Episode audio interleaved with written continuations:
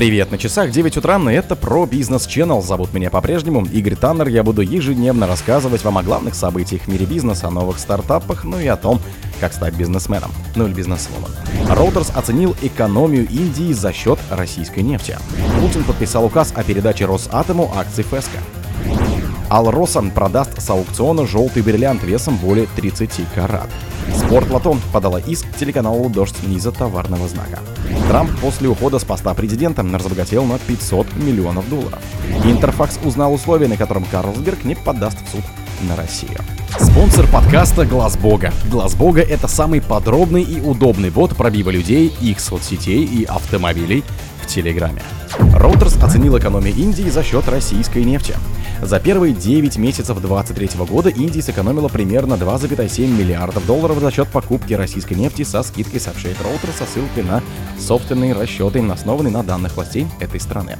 По данным Министерства торговли Индии, с января по сентябрь страна купила 69,06 миллионов российской нефти, что эквивалента 1,85 миллионов баррелей в сутки.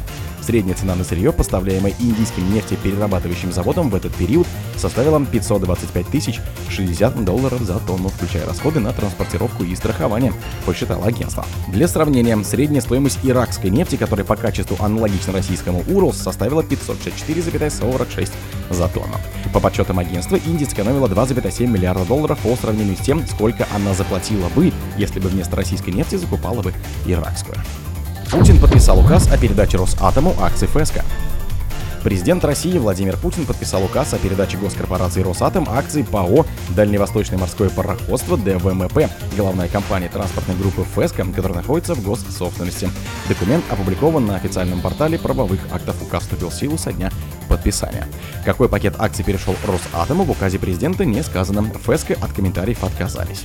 ПАО «Дальневосточное морское пароходство ФЭСКО» — одна из крупнейших частных транспортно-логистических компаний России. Группе принадлежат Владивостокский морской торговый порт, железнодорожные операторы Трансгарант и другие логистические активы. С 2012 года ФСК была одним из ключевых активов братьев Зию Вудина и Магомеда Магомедовых. Партнерами бизнесменов ФСК были, в частности, американский инвестфонд TBG Capital и GHP Group Марка Гарбера. Алроса продаст с аукциона желтый бриллиант весом более 30 карат. Алмазодобывающая компания Алроса проведет аукцион цветных особо крупных бриллиантов, одним из главных лотов которого станет королевский желтый бриллиант весом более 30 карат со стартовой ценой 3,1 миллион долларов, почти 300 миллионов рублей. Об этом говорится в пресс-релизе компании. Алмаз, из которого огранен бриллиант, был добыт в 2021 году в Якутии. Специалисты оценили его возраст в 360 миллионов лет. Огранкой занимались на Смоленском заводе «Кристалл» в течение более 9 месяцев. В результате был создан бриллиант весом 31,25 карата, фантазийной формы кушон, насыщенного цвета, высокой чистоты и отличными показателями симметрии и полировки, говорится в сообщении. Предаукционные показы бриллиантов состоятся в Москве 14 и 15 ноября. Торги будут проходить с 14 по 16 ноября. Всего на аукционе будут выставлены 32 цветных и 10 особо крупных бесцветных бриллиантов.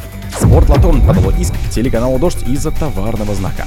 Оператор государственных лотерей «Спортлотом» 3 ноября подал иск в суд по интеллектуальным правам телеканалу «Дождь», признан инагентом, юрлиц телеканала в Латвии и Нидерландах признаны нежелательными организациями. О досрочном прекращении действия товарного знака здесь и сейчас сообщил коммерсант со ссылкой на картотеку арбитражных дел. Под этим названием телеканал выпускает новостную программу, а компания «Спортлото» намерена проводить моментальную лотерею. Ранее технологической компании «Центр» бренд 100 лото входит в группу в ту же группу, что и «Спортлото» и выступает распространителем хранителем билетов ряда лотерей, организованных Минспортом и Минфином, подал заявку на регистрацию товарного знака моментальной лотереи здесь и сейчас. В пресс-службе Спортлото пояснили, что иск телеканала «Дождь» является необходимой процедурой для регистрации товарного знака моментальной лотереи здесь и сейчас. Однако Роспатент отказал в регистрации по классу 41 МКТУ международной классификации товаров и услуг в связи с наличием товарного знака с более ранним приоритетом. Трамп после ухода с поста президента разбогател на 500 миллионов долларов. В состоянии экс-президента США Дональда Трампа с 2021 года, тогда прекратились его полномочия, возросло на 500 миллионов долларов, пишет Bloomberg. Согласно индексу миллиардеров, агентство сейчас оно оценивается в 3,1 миллиард долларов, два года назад было 2,6. Как пишет Bloomberg, бизнес Трампа показал устойчивость, несмотря на сложную ситуацию на рынке недвижимости. Его состояние укрепилось за счет двух наиболее известных объектов недвижимости во Флориде – Мар-Алага и Доллар Ресорт – Также он продал отель в Вашингтоне, за что получил наличные. Сын Трампа Эрик, который является исполнительным вице-президентом Trump Organization, говорил, что компания никогда не была сильнее и лучше, чем сейчас. У нас больше всего наличных, и мы имеем самую низкую задолженность. Мы находимся в фантастическом положении отмечает он. Интерфакс узнал условия, на котором Карлсберг не подаст в суд на Россию.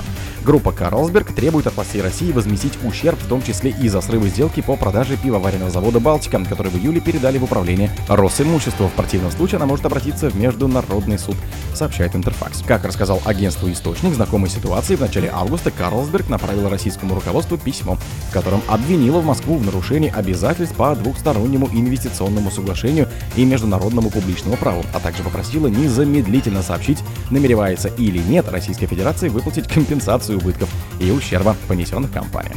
В том числе из-за невозможности получить необходимое разрешение и закрыть уже подготовленную сделку по продаже Балтики, уточнил он. О других событиях, но в это же время не пропустите. У микрофона был Игорь Таннер.